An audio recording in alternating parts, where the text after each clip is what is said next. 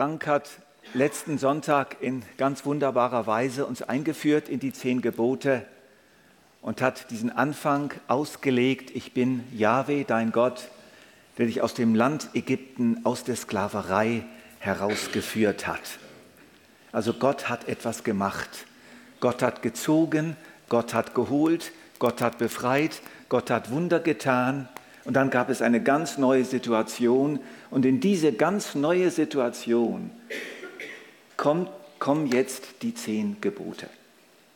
Und es ist natürlich gut möglich, dass einige von Ihnen heute Morgen irgendwo auch merken, ja, wo bin ich denn eigentlich hier in der Situation? Bin ich in Ägypten oder bin ich da am Berg Sinai, bereit für die zehn Gebote?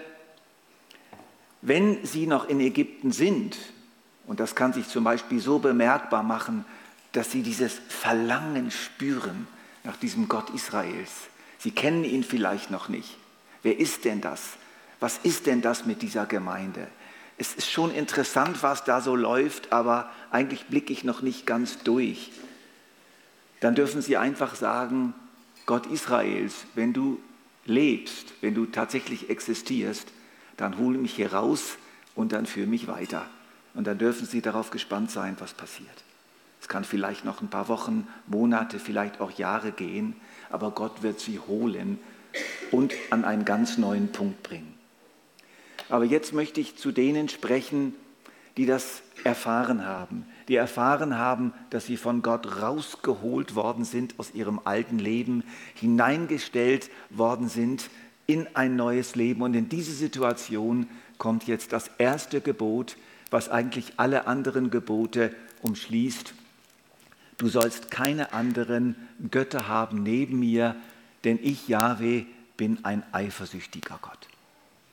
Du sollst keine anderen Götter haben neben mir, denn ich, Jahwe, bin ein eifersüchtiger Gott. Ein guter Freund von mir hat etwas erlebt, was uns gut hineinführt in dieses Gebot. Er hatte eine Mentorbeziehung, eine Beratungsbeziehung zu einer Frau, ähm, die ihn sehr beeindruckte, die sehr geistlich war, sehr vorwärts gehen wollte mit Jesus und sie kam immer wieder mal zu ihm in die Beratung und er half ihr, Jesus näher zu kommen. Und seiner Frau gefiel das nicht so ganz. Es war ein bisschen zu viel der Beratung. Oder sagen wir mal so, es lief zu intensiv. Es gefiel ihr irgendwo nicht und sie hat ihn gebeten, das doch einzuschränken. Er hat sich das aber nicht sagen lassen weil es eben wirklich eine sehr gute Beratungsbeziehung und eine fruchtbare Beratungsbeziehung war. Und eines Tages passierte Folgendes. Er war mit dem Zug unterwegs und blieb 20 Kilometer vor der Stadt, wo er lebte, stecken.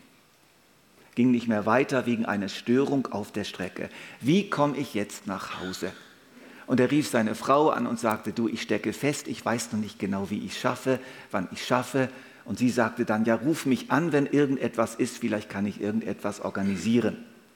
Okay, Telefongespräch beendet und dann fällt ihm etwas ein. Da wohnt doch, ich nenne sie jetzt mal Lieselotte, da wohnt doch die Lieselotte gerade im Dorf vor uns. Die könnte mich doch holen mit ihrem Auto und nach Hause bringen. Dann würde ich es noch nach Hause schaffen und müsste hier nicht noch lange warten. Er rief, ruft sie an und sie ist ganz begeistert, selbstverständlich, das mache ich, ich komme und hol dich. Und sie bringt ihn nach Hause. Okay, er äh, begrüßt dann seine Frau und sie sagt, oh, wie hast du das jetzt geschafft? Du bist ja so schnell gekommen. Und er hat gesagt, ja, die Lieselotte hat mich hergebracht, ich habe sie angerufen. Gell, das war eine gute Idee. Sie fand das überhaupt nicht gut. Und es gab einen echten Ehekonflikt. Für sie hatte er eine rote Linie überschritten. Er hat das zuerst nicht eingesehen, aber dank eines Seelsorgers hat er dann halbwegs das Ganze eingesehen und hat sich dann entschieden, diese, diese Beratungsbeziehung abzubrechen. Und er hat es überlebt und die Lieselotte hat es überlebt und die Ehe ging nach oben. Ich denke, Viele von euch kennen ähnliche Situationen. Es gibt so Situationen, da kommt jemand meiner Frau zu nah oder da kommt jemand meinem Mann zu nah und es regt sich so etwas in uns. Und wir merken da, das ist einfach, das ist, geht irgendwo jetzt zu weit. Und diese Gefühle, die dann entstehen, die sind ziemlich tief. Und die können auch zu rechten Konflikten spüren. Und jetzt sind wir mittendrin im Thema. Du sollst keine anderen Götter haben neben mir, denn ich, Yahweh, bin ein eifersüchtiger Gott. Eigentlich kommt da noch etwas dazwischen. Dazwischen kommt nämlich noch das Gebot, das zweite Gebot, du sollst dir kein Bildnis machen von irgendetwas, was oben über der Erde, was auf der Erde, was unter der Erde ist, und du sollst dich vor ihnen nicht niederwerfen, denn ich, Jahwe, bin ein eifersüchtiger Gott. Diese Eifersucht Gottes, denn ich bin ein eifersüchtiger Gott, ist eine Begründung für diese ersten beiden Gebote. Eine Begründung für, du sollst keine anderen Götter haben neben mir und auch eine Begründung für das zweite Gebot, du sollst dich vor ihnen, sollst dir kein Bildnis machen und dich vor ihnen nicht niederwerfen. In Kapitel 34 doppelt Gott nochmals nach, du darfst dich vor keinem anderen Gott anbeten, niederwerfen, denn Yahweh, dessen Name eifersüchtig ist, ist ein eifersüchtiger Gott. Also da kommt es ziemlich dick. Sein Name ist eifersüchtig. Es gehört also zu Gottes Wesen, diese Eifersucht. Diese Eifersucht schließt uns das erste Gebot auf. Was ist das für eine Eifersucht? Was bedeutet das, wenn Gott das so von sich sagt, wenn er das sogar als Wesensbezeichnung gebraucht, wenn er sich so vorstellt, mein Name ist eifersüchtig? Denn für uns hat natürlich auf den ersten Blick dieses Wort Eifersucht ein bisschen einen negativen Klang. Aber ich sage euch, es gibt eine Eifersucht, die ist sehr gut, die ist richtig, die ist heilig, die ist rein. Und wenn sie nicht da wäre, dann wäre etwas komisch mit unserer Liebe. Was ist das für eine Eifersucht? Wir haben, stoßen jetzt auf ein sprachliches Problem. Ich darf wieder wie der ähm, Stefan ein bisschen Theologie mit euch betreiben. Das Wort Eifersucht, das hebräische Wort, kommt nur für Gott vor im Alten Testament. Viermal kommt es vor. Viermal wird dieses Wort für Gott gebraucht. Wie können wir jetzt herausfinden, was dieses Wort sonst noch so bedeutet? Wir können einen kleinen Trick anwenden und schauen, wie die alte griechische Übersetzung, die es ja seit 2700 Jahren gibt, wie diese alte griechische Übersetzung dieses Wort gebraucht hat. Und dann werden wir fündig. Die Bibel, die griechische Bibel übersetzt dieses Wort nämlich mit einem Wort, was wir auch im Neuen Testament finden. Und ich habe mich da mal ein bisschen auf Spurensuche begeben. Und diese Spuren trage ich euch jetzt vor, mit dem Ziel, dass wir uns ein bisschen hineinfühlen spüren in diesen Begriff Eifersucht. Simon Kananäus, einer der Jünger von Jesus, war ein Eiferer. Simon der Eiferer. Simon Zelotes. Zelotes ist griechisch der Eiferer. Was war das für ein Typ? Er war ein politischer Aktivist.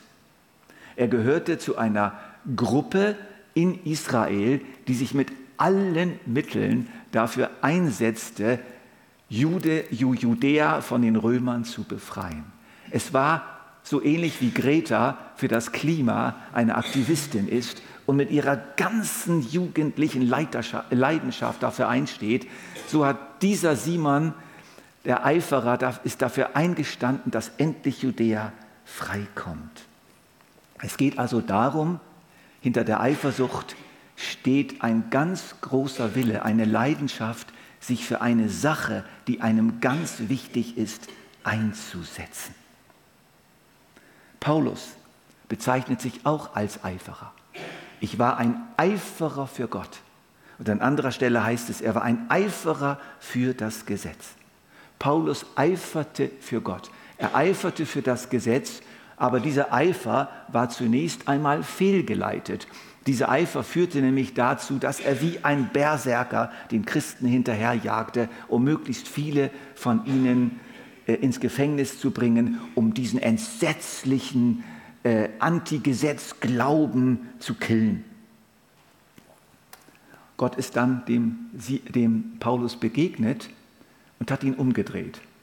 Also Gott hat Paulus wirklich umgepolt. Und das Schöne ist, dass Gott jetzt diesen Eifer, dass Jesus diesen Eifer von Paulus jetzt nicht zertrümmert hat. Du darfst nicht mehr eifrig sein, Eifersucht ist Sünde, sondern er hat diesen Eifer von Paulus, der auch schöpfungsmäßig in Paulus angelegt war, umgeleitet auf die Liebe Gottes. Und dann wurde Paulus ein Eiferer für den Gott der Liebe und wurde ein Eiferer für die Rettung von Menschen. Später konnte er dann der Gemeinde in Korinth sagen, ich eifere um euch mit Gottes Eifer. Da haben wir voll, voll dieses erste Gebot drin. Ich eifere um euch mit Gottes Eifer, denn ich habe euch einer, einem Mann verlobt als reine Jungfrau. Paulus hat sich wirklich Sorgen gemacht um die Korinther. Er hat sich nämlich Sorgen gemacht, dass diese Korinther das erste Gebot brechen und ihre alten Götzen lassen und, und kooperieren mit den vielen, vielen Götzen in Korinth und die Götzentempel besuchen und dort teilnehmen an den Schwelgereien und den Festgelagen. Und Paulus wusste, dann wird es gefährlich für die Korinther. Sie sollen doch nicht von diesem Gott, der sie rausgeholt hat aus ihrem Elend, der sie erwählt hat, der ihnen den Heiligen Geist gegeben hat, sie sollen doch bitte bei ihm bleiben und nicht wieder von ihm weggehen. Ich eifere um euch mit Gottes Eifer. Und so eifern Mütter um ihre Kinder, dass sie bei ihnen bleiben, dass sie sich nicht lösen zu stark. In der Pubertät ist das immer so ein Kampf. Das ist dieser Schmerz der Eltern. Meine Kinder trennen sich von mir, sie wollen nichts mehr mit mir zu tun haben. Und dann, wenn ein Beruf falsch gewählt wird, Eltern möchten, dass aus ihren Kindern etwas wird, dass es den Kindern gut geht. Eltern möchten aber auch, dass die Kinder loyal bleiben und treu und sich nicht abwenden von den Eltern. Dies ist ein Gefühl, das kennt Gott auch. Das ist ein Schatten von dem Gefühl, was auch Gott hat. Oder Mütter oder Frauen kämpfen um mehr Zuwendung von ihren Männern.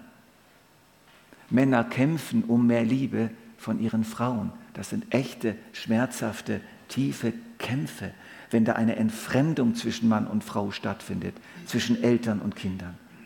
Oder meint ihr, es ist normal, wenn eine Frau zu ihrem Mann sagt, wenn sie ihn bei einer beginnenden Affäre ertappt, mach was du willst, ist mir egal?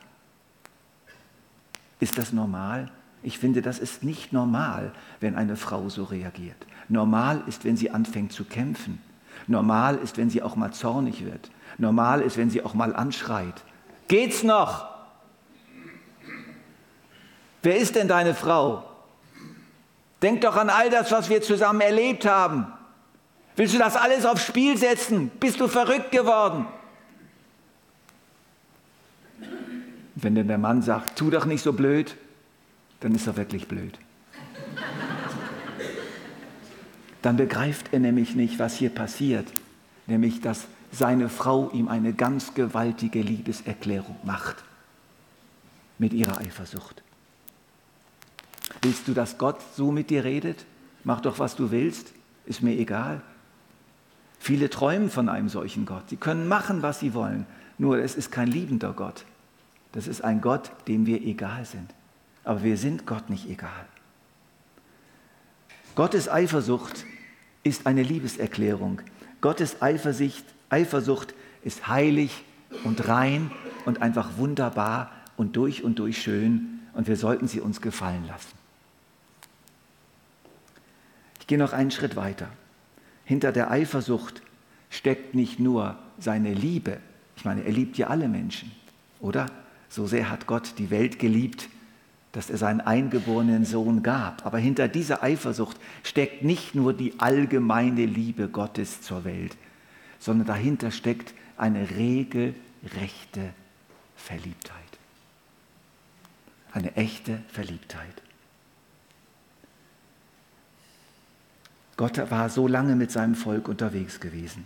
Gott hatte dieses Volk begleitet. Abraham, Isaak, Jakob, die zwölf Söhne, die Sache mit Josef, die Gefangenschaft in Ägypten, die Wunder und Zeichen, die er dann getan hat. Da war eine ganz lange, große Liebesgeschichte bereits passiert. Und Gott hatte sich einfach auf dieses Volk eingelassen. Er hatte dieses Volk erwählt. Er hat mit diesem Volk Kontakt aufgebaut. Und dann ist es passiert mit dem da ganz oben. Er hat sich verliebt. Und ich sage das ganz bewusst, Gott hat sich verliebt. Es ist kein blutleerer Gott. Und wir spüren das bei Jesaja zum Beispiel. Aber jetzt, so spricht Yahweh, der dich gebildet hat, Jakob, und der dich geschaffen hat, Israel. Fürchte dich nicht, denn ich habe dich erlöst. Ich habe dich bei deinem Namen gerufen. Du bist mein, weil du teuer bist weil du wertvoll bist in meinen Augen und ich dich lieb habe, gebe ich Länder als Lösegeld für dich hin und Völker anstelle deines Lebens. Es ist, ein, es ist wirklich so, dass wir Gott traurig und zornig machen können. Oder man kann es auch so sagen, Gott hat sich uns gegenüber verletzlich gemacht. Gott hat sich tatsächlich verletzlich gemacht.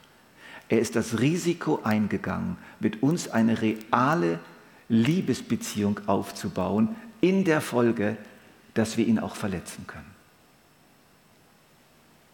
Gott will keine rationierte und portionierte Liebe. Gott will nicht abgespeist werden.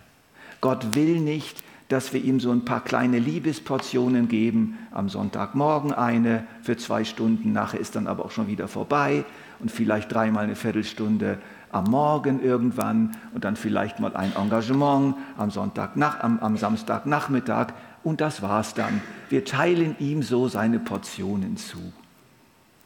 Das behagt ihm gar nicht. Gott will keine rationierte und portionierte Liebe. Gott will unsere große Liebe.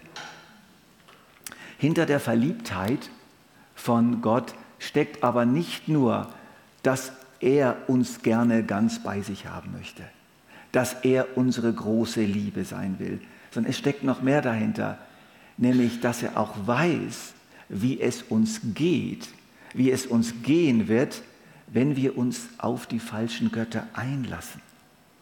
Gottes Verliebtheit ist eine fürsorgende Verliebtheit. Und Gottes Fürsorge ist immer mit Verliebtheit verbunden.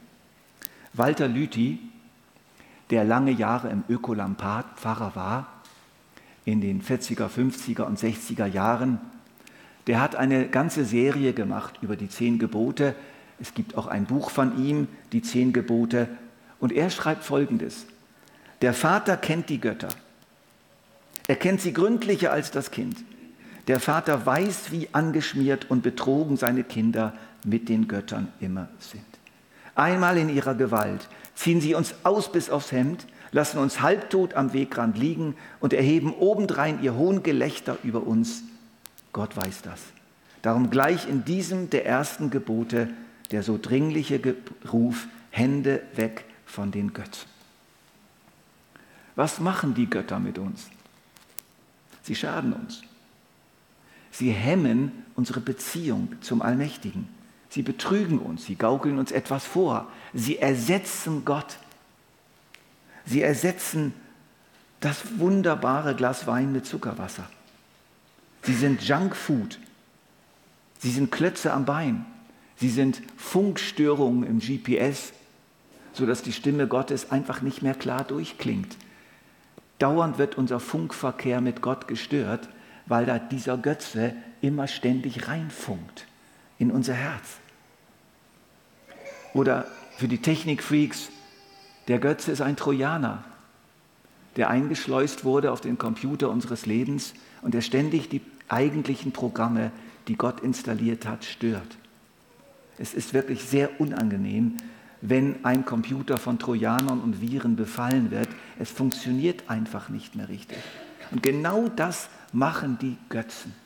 Genau das, sie sind Trojaner, sie sind Störfaktoren in unserem geistlichen Leben. Gott will etwas anderes. Gott will unsere große Liebe sein. Ich betone das deshalb, weil es eben nicht so ist, dass Gott die einzige Liebe sein will. Das geht gar nicht. Wir können nicht nur Gott lieben und sonst nichts. Ich liebe viele Dinge. Ich liebe den Wein, den wir gestern Abend getrunken haben. Der war wirklich gut. Ich habe es ausgesprochen gern. Ich liebe meine Frau. Ich liebe meine Enkel. Ich liebe meine Kinder. Ich liebe auch meine Arbeit. Ich liebe es auch, gute Rückmeldungen von euch zu bekommen, wenn ich gepredigt habe. Ja, das alles darf sein. Das alles ist auch gut. Aber wenn es zur großen Liebe wird, die Gott beiseite drängt, die sich neben Gott stellt, dann ist es nicht mehr gut. Gott will unsere große Liebe sein. Und jeder Mann, jede Frau kann nur eine große Liebe haben. Es funktioniert nicht, wenn eine Frau sagt, meine große Liebe ist der Alfred und meine große Liebe ist der Bernhard. Es geht nicht. Es funktioniert einfach nicht. Es kann nur eine einzige große Liebe in unserem Leben geben. Und Gott will die Liebe sein, die alles andere überschattet, die alles andere überstrahlt, die allen Dingen in unserem Leben einfach ihren Platz gibt. Auf jeden Fall steht hinter der Eifersucht Gottes die brennende, leidenschaftliche Liebe Gottes, die unsere Liebe will, aber auch unser Bestes.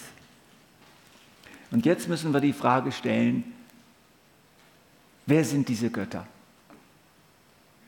Wie kann man, wie kann man die definieren? Und ich versuche mal so etwas wie eine Definition. Ein anderer Gott ist etwas, das mich so gefangen nimmt, so in den Bann zieht, mich so an sich bindet, dass ich viel Zeit und Energie darauf verwende und einen großen Teil meines Lebensglücks davon abhängig mache und kaum noch ohne das auskomme. Ich lese es nochmal. Ein anderer Gott ist etwas, das mich so gefangen nimmt, so in den Bann zieht, mich so an sich bindet, dass ich viel Zeit und Energie darauf verwende und einen großen Teil meines Lebensglücks davon abhängig mache, dass ich kaum noch ohne das auskomme. Wir kennen den Begriff Vergötzen. Es ist ein schöner Begriff, der ist nämlich noch in unserem Sprachgebrauch einigermaßen geläufig. Ich denke, wir wissen, was das ist. Man kann etwas vergötzen. Man kann zum Beispiel die Gemeinde vergötzen. Alle anderen Gemeinden sind nichts. Unsere Gemeinde. Und plötzlich vergötzen wir die eigene Gemeinde. Oder wir können unsere Theologie vergötzen. Oder wir können unsere Kinder regelrecht vergötzen und, und investieren alles, damit aus unseren Kindern etwas wird. Und bedrücken sie eigentlich und quälen sie, weil wir sie vergötzen. Wir können ganz, ganz vieles vergötzen. Im Grunde genommen kann alles in unserem Leben ein Gott werden, auch das Schönste. Beispiele. Liebe, Ehre und Glück. Sie suchen, was sie nicht finden in Liebe, Ehre und Glück und kommen belastet mit Sünden und unbefriedigt zurück. Es nützt nichts. Sie befriedigen nicht wirklich. Da ist die Liebe, die wir suchen. Wir möchten so gern von Menschen geliebt werden. Es ist uns so wichtig, diese Liebe zu empfangen. Und diese Liebe kann vergötzt werden. Die Liebe von Menschen. Und so ist es doch auch das Problem, dass der Glaube der jungen Menschen oft in dem Moment stoppt, wo die große Verliebtheit kommt. Plötzlich ist Gott auf die Seite gedrängt und plötzlich ist die Verliebtheit dermaßen beherrschend. Und ich verstehe das, denn dieses Gefühl der Verliebtheit ist eines der allerschönsten Gefühle, was es überhaupt in der Menschheitsgeschichte gibt. Und deswegen wird sie bis heute besungen in den Filmen, in der Literatur. Aber glaub mir, sie kann eine Götze werden. Sie kann ein Leben kaputt machen. Und das sehen wir mittlerweile, dass aus der Verliebtheitsehe eine Unzahl von Scheidungen hervorgegangen ist, weil eben die Verliebtheit, dieses Gefühl vergötzt wird und über alles gestellt wird. Die Ehre ist natürlich ganz, ganz wichtig. Einer der Götzen, der immer einer der stärksten Götze war in der Menschheitsgeschichte. Man spürt das gut bei Trump, man spürt das gut bei Putin, man spürt das bei ganz, ganz vielen narzisstischen Persönlichkeiten. Meine Ehre ist alles. Gesichtsverlust geht gar nicht. Die eigene Ehre ist so wichtig. Und darum dreht sich das Leben. Dann haben wir natürlich das Glück. Ich nenne es mal etwas anders. Die guten Gefühle. Man geht so lange in, eine, in einen Gottesdienst, bis man sich dort gut fühlt. Man geht so lange in eine Gemeinde, bis man sich dort gut fühlt. Man bleibt so lange in einer Ehe, bis sie sich gut anfühlt. Also die eigenen guten Gefühle, sein Leben herumzubauen um gute Gefühle, um schöne Erlebnisse, das kann wirklich zum Gott werden. Man jagt ständig den Glücksgefühlen hinterher und hält das nicht aus, wenn die mal ausbleiben. Dann natürlich die Substanzen. Essen, Nahrungsmittel, Alkohol, Drogen, was es da nicht alles gibt, ist ein Problem. Gestern im Fenster zum Sonntag kam der Daniel Böcking, der Bildjournalist, der vor einigen Jahren zum Glauben gekommen ist und dem einfach klar wurde, also ich muss jetzt das Bier lassen. Er war kein Alkoholiker, überhaupt nicht, aber er hat immer wieder gesoffen und immer wieder sich betrunken und auch manche in, ist in manches Fettnäpfchen getreten. Und für ihn war irgendwo klar, das lasse ich jetzt sein. Als Gott ihm begegnet ist in jener Nacht, wo er wirklich den Heiligen Geist bekommen hat, wo er wusste, jetzt gilt's. Er war genau an dem Punkt, wo das Israel, Volk Israel war. Gott hatte ihn richtig rausgeholt aus seinem Leben. Jetzt muss ich mit dem Alkohol Schluss machen. Das war so einer seiner ersten großen Entscheidungen. Bei dir kann es etwas anderes sein. Die Medien. Das ist natürlich ein Gott, den es so früher nicht gegeben hat. Das ist einer der großen Götzen unserer Zeit, das ist ganz klar. Ich denke, das wissen wir auch. Twitter und Snapchat und Smartphone und WhatsApp und E-Mails und Nachrichten-App Facebook, wie sie alle heißen. Dieser Gott, das sind viele Götter, die können uns schon enorm beschäftigen und enorm binden und uns so viel Zeit wegnehmen und so viel Kraft und so viel Aufmerksamkeit. Und jetzt haben schon etliche Leute angefangen, hier zu fasten, hier loszulassen, hier einzuschränken. Und das ist gut so. Gott hat bereits viele Menschen davon überführt, dein Smartphone, dein Fernseher, dein Facebook ist wirklich dein Götze geworden. Prüfen wir das sorgfältig. Arbeit, Karriere und Ausbildung. Arbeit muss sein, Ausbildung muss auch sein. Karriere darf auch sein. Es ist etwas Schönes, wenn man aufsteigt, wenn man vorwärts geht. Es ist etwas Schönes, wenn es, wenn es eine Gehaltserhöhung gibt. Aber wenn das zum Gott wird, wenn ich mein Leben darum herum aufbaue, wenn mich die Ausbildung, die dritte oder vierte oder fünfte Ausbildung, der sechste oder siebte Kurs immer wieder davon abhält, zur Ruhe zu kommen, wenn mein Leben in ständiger Unruhe ist, wenn mich die Arbeit beständig beschäftigt, Tag und Nacht, dann muss ich mir die Frage stellen, ist meine Karriere, ist meine Arbeit, ist meine Ausbildung zum Gott geworden? Das Geld ist und bleibt immer einer der großen, großen Götzen. Und hier kann man am besten nachprüfen, wie viel von dem Geld, was ich übrig habe, was ich übrig habe, was ich eigentlich sparen könnte, wie viel von diesem Geld geht an irgendwelche Sachen und wie viel geht ins Reich Gottes. Ich kann mir einfach nur diese nüchterne Rechnung machen. Und ich glaube, wir müssen dieser Tatsache ins Auge blicken, dass sehr, sehr häufig letztlich nur so eine kleine Portion von dem Geld, was ich eigentlich zur Verfügung habe, zum Ausgeben neben dem Lebensunterhalt, geht ins Reich Gottes. Ich stelle euch noch einen weiteren Götzen vor oder eine Gruppe von Götzen und das sind die Götzen des Herzens, die sich nicht so leicht identifizieren lassen, die sich in, in, den, in den Schlupfwinkeln unseres Herzens so verstecken und das sind so die inneren Leitsätze, die Mottos. Da kann es in einer Familie dieses Motto geben, wir wollen nicht den Eimer tragen, sondern wir wollen das Haus bauen. Wir wollen etwas sein. Was sagen die anderen? Ich muss immer der Erste sein.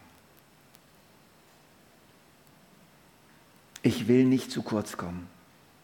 Vorsicht vor den Männern, die wollen immer nur das Gleiche.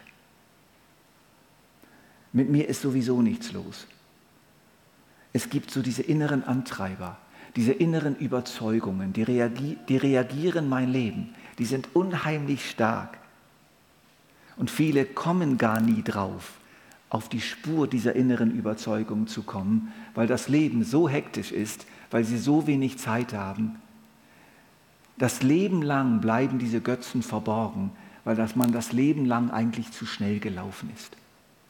Ich mache euch Mut, gerade auch auf diese inneren Götzen zu achten, auf diese starken inneren Stimmen, die uns so prägen, die uns so vorwärts treiben und uns von Gott ablenken. Auch die falschen Gottesbilder gehören dazu. Was mache ich jetzt? Wie kann ich jetzt diese Götter erkennen? Es gibt ein paar einfache Tipps und die funktionieren tatsächlich. Ich stelle euch ein paar vor. Menschen fragen. Fragt euren Mann, fragt eure Frau, fragt eure Kinder, fragt eure Freunde. Was denkst du? Was denkst du über mein Leben? Was denkst du über mein Christsein, über meine Arbeit? Was spürst du? Hast du den Eindruck, dass ich irgendwo zu stark gebunden bin? Dass mich irgendwas immer wieder zu stark beschäftigt? Fragt eure Freunde. Fragt die, die mit euch leben. Was denkt ihr? Ein weiterer Tipp ist, dass wir uns ganz einfach für das Herausfinden, für das Identifizieren unserer Götzen auch Zeit nehmen. Zeit nehmen für die Stille, Zeit nehmen für die Seelsorge, Zeit nehmen für Einkehrfreizeiten. Die Zeit ist ganz, ganz wichtig, um die Götter zu identifizieren. Wenn wir zu schnell laufen, wenn wir gar nicht zur Ruhe kommen, dann kommen wir nicht in die Tiefe. Mir ist es immer wieder mehrmals so gegangen, dass ich, wenn ich dann wirklich mal Zeit hatte, wenn ich in meine jährliche Retreat gegangen bin, dass ich oft Träume habe und dass diese Träume mir zeigen, wo ich falsch liege. Aber diese Träume brauchen wie einen Ort, brauchen wie eine Situation, wo auch genug Zeit da ist. Achtet auch auf starke negative Gefühle. Es ist nämlich meistens so, wenn jemand meinen Götzen antastet, dann bin ich sauer. Dann reagiere ich also ziemlich harsch und gereizt. Es gibt natürlich die Gereiztheit, weil man viel zu erschöpft ist. Aber es gibt auch die Gereiztheit, wenn mir jemand meinen Götzen wegnehmen will wenn jemand irgendwie reinpfuscht in mein Leben, wenn ich eine Kritik bekomme, die genau den wunden Punkt trifft, und dann kann ich dann sehr gereizt reagieren. Oder wenn ich wegen irgendetwas sehr, sehr frustriert bin, eigentlich über die Maßen frustriert. Wenn ich zum Beispiel in einem Wettkampf stehe, wenn ich im Sportverein bin und ich kann das nicht verkraften, dass ich nur den zweiten Platz gemacht habe. Also ich bin dermaßen frustriert und wütend, da muss ich mich fragen, woher kommt diese Wut? Kann es sein, dass mir das ganz vorne sein eben so wichtig ist für mein Lebensglück, dass ich echt sauer werde, wenn das dann nicht passiert? Also wenn ihr irgendwo merkt, dass ihr in bestimmten Situationen ausrastet, oder besonders wütend oder besonders frustriert oder besonders traurig reagiert, dann können diese Gefühle ein Wegweiser sein zu einem verborgenen Götzen, der hier bedroht wird. Zeiteinteilung. Ganz einfach. Wie viel Zeit nehme ich mir für was? Wie sieht meine Zeitstruktur aus? Zwischendurch kann das mal ganz heilsam sein, sich zu fragen, wie viel Zeit nehme ich zum Fernsehen? Wie viel Zeit nehme ich zum Essen? Wie viel Zeit nehme ich für Sport und Fitness? Muss das sein? Ist diese Zeiteinteilung richtig? Wie viel Zeit bekommt Gott? Wenn dann Gott jeden Morgen fünf Minuten bekommt und die Medien bekommen jeden Tag zwei Stunden, dann scheint mir einfach etwas nicht zu stimmen. Dann stimmt irgendetwas nicht mit der Zeitpriorität. Ich glaube, das, was wir lieben, die große Liebe, bekommt immer am meisten Zeit. Das ist so. Die große Liebe bekommt immer mehr Zeit als die andere. Also vergessen wir nicht, dass wir durch unsere Liebhaber, denen wir so die Tür öffnen, den allmächtigen Gott, den Schöpfer Himmels und der Erden und unseren Herrn Jesus Christus einfach verletzen. Wir fügen ihm Schmerzen zu. Er hat sich nun einmal in eine echte Liebesbeziehung mit uns eingelassen und diese Beziehung, die er hat zu uns, die ist so etwas von real, die ist so etwas von wirklich, dass Gott wirklich einfach sagt, Faith, was ist das jetzt? Was fällt dir denn ein? Du tust mir weh. Wollen wir eine Braut sein, die mit einem ungeheuer hohen Brautpreis in den Palast eines gerechten und großartigen Königs geholt wurde, der uns wirklich leidenschaftlich liebt und der mit uns monogam und ohne Mätressen leben will, und dann betrügen wir ihn mit anderen Liebhabern, das geht gar nicht. Vielleicht gibt es allerdings in deinem Leben nicht die eine große Konkurrenz. Vielleicht hast du wirklich keinen zweiten Gott neben dem allein wahren Gott aber vielleicht hast du so fünf oder zehn kleine Götter, die gemeinsam ein Team bilden und deine Beziehung zum wahren Gott so schmälern, so trüben, so stören, dass Gott einfach trauert. Nicht nur, weil er in seiner Liebe zu dir verletzt ist, sondern auch, weil er weiß, dass es dir damit nicht gut gehen wird. Dass diese Götter dich am etwas viel Besserem hindern, von ihm Glück zu beziehen. Das wahre Glück, das dauerhafte Glück, das tiefste Glück. Denn wir kommen immer zu kurz bei unseren Göttern. Obwohl wir uns einreden, wir kommen zu kurz, wenn wir Gott alles geben. Wenn wir auf das und das und das verzichten. Wir können es dann einfach nicht glauben. Und Daniel Böcking, der Bildjournalist, schreibt, wie überrascht er war, festzustellen, wie wenig er vermisst hat, seitdem er nicht mehr trinkt. Und wie viel Gott in seinem Leben gewachsen ist. Wir beten.